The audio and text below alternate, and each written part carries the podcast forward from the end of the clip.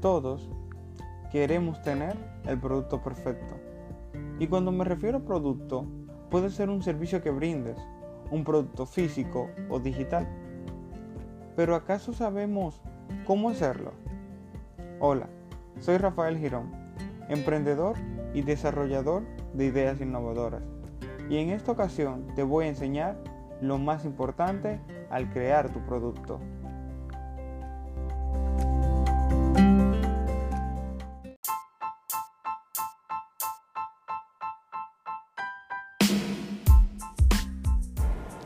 En este episodio de hoy te voy a hablar acerca de lo que es tener un producto y la implementación de él.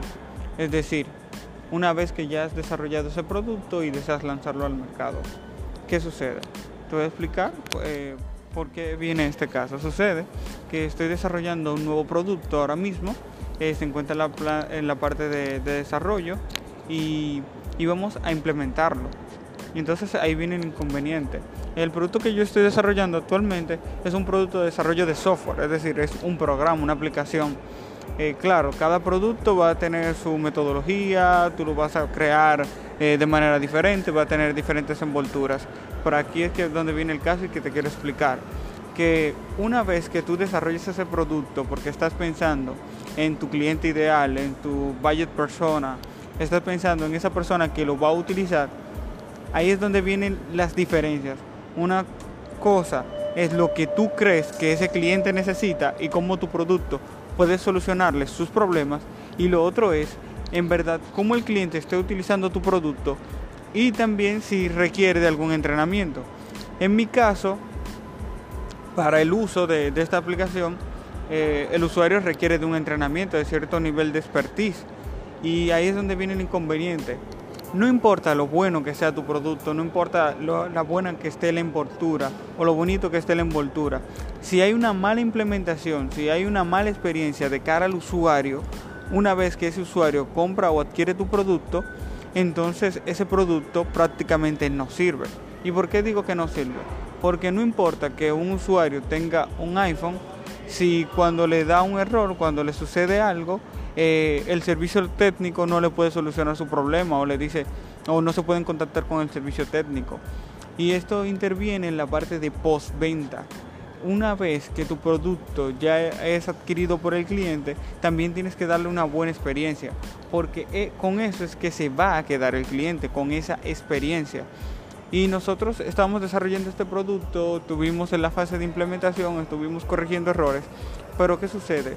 Encontramos cierta habilidad que nosotros teníamos y era la parte de la implementación, que no podíamos dejar al usuario solo. Y encontramos esa debilidad, dijimos, bueno, necesitamos organizarnos mejor para que haya una persona que pueda implementar ese producto de forma correcta, que le pueda brindar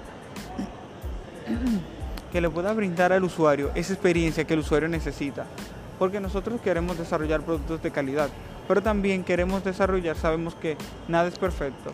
También nosotros queremos que el usuario tenga una buena experiencia. Sabemos que no vamos a hacer lo mejores, pero sí lo queremos hacer. Pero sí queremos que el usuario se sienta satisfecho con, al adquirir nuestro producto, al utilizarlo.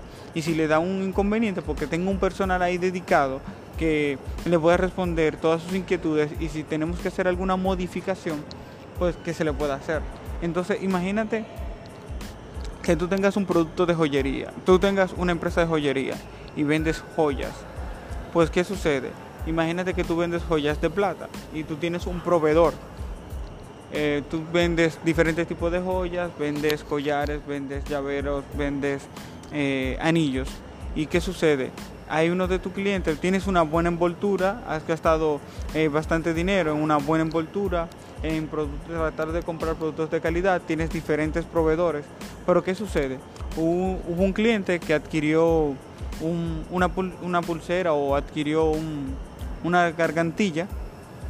Eh, para quien no sabe lo que es una gargantilla, porque eso va a depender de cada, de cada región del mundo, eh, es como un collar.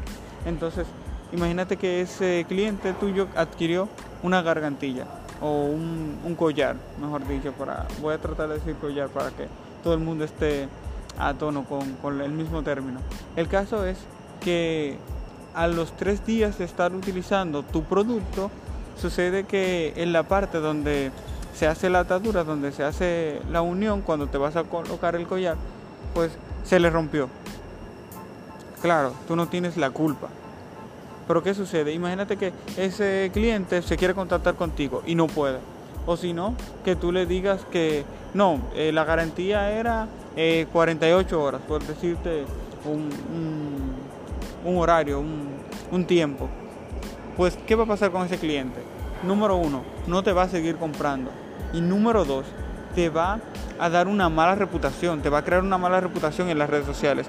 Y sabemos que ahora mismo, en la actualidad, las redes sociales son un punto de inflexión para las empresas, porque es un arma de doble filo. Claro, tú puedes adquirir nuevos clientes a través de las redes sociales, pero también los clientes tuyos pueden medir y cualificar tu negocio de cara al mundo. Y cuando un otro cliente ve tu reputación en internet, pues no va a confiar en ti. ¿Y qué es lo que, qué es lo que debes de brindar? Confianza en el cliente. Lo que Apple vende es confianza. No importa la inversión que hace en desarrollar un producto como son los AirPods o los iPhone o las tablets, las iPads, sino que brinda confianza y es lo mismo que nosotros debemos de brindar. Por eso tienes que tener mucho cuidado con el servicio postventa a la hora de tu desarrollar un producto.